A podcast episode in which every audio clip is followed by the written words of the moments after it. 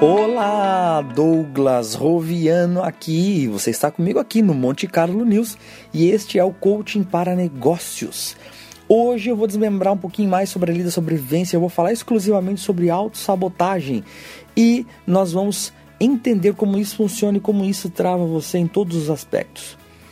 Você talvez já tenha ouvido a seguinte frase: Eu vou começar a fazer academia amanhã. Eu vou começar meu regime segunda-feira. Porém, essa pessoa não fez, ou talvez essa pessoa seja você.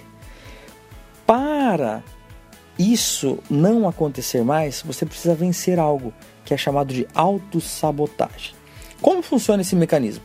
A gente, para nos proteger, nós criamos comportamentos que são coisas que são melhores no momento, porém prejudicam a gente no longo prazo. E esses comportamentos de proteção acabam sendo é, comportamentos sabotadores. E eu vou dar vários exemplos para vocês aqui dos seis principais sabotadores que existem. Uma dica que eu quero dar para você: tenha autoconhecimento, porque quando mais você se conhece, mais você lida bem com esses seis autossabotadores que todos nós temos. Papel e caneta na mão ou smartphone na mão para marcar quais são os seis principais sabotadores. Anote aí e depois eu vou falar um pouquinho mais sobre cada um deles. Primeiro, procrastinação. Procrastinação é o primeiro. Segundo, autocomiseração. Segundo, autocomiseração.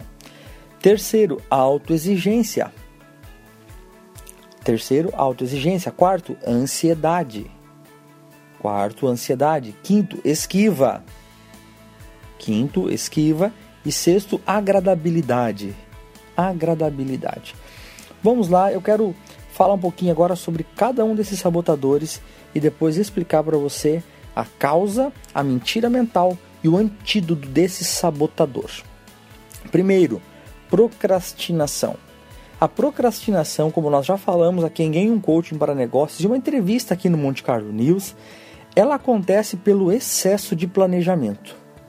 Ah, eu vou fazer assim, assim, daquele outro jeito, assim, e pensa e projeta, e cria planilha, e cria modelos, e lê, e estuda, e faz pesquisa de mercado, porém não sai. Empurra de barriga, faz é, amanhã e depois de amanhã, e vai empurrando, empurrando, empurrando. A causa principal da procrastinação é o excesso de planejamento.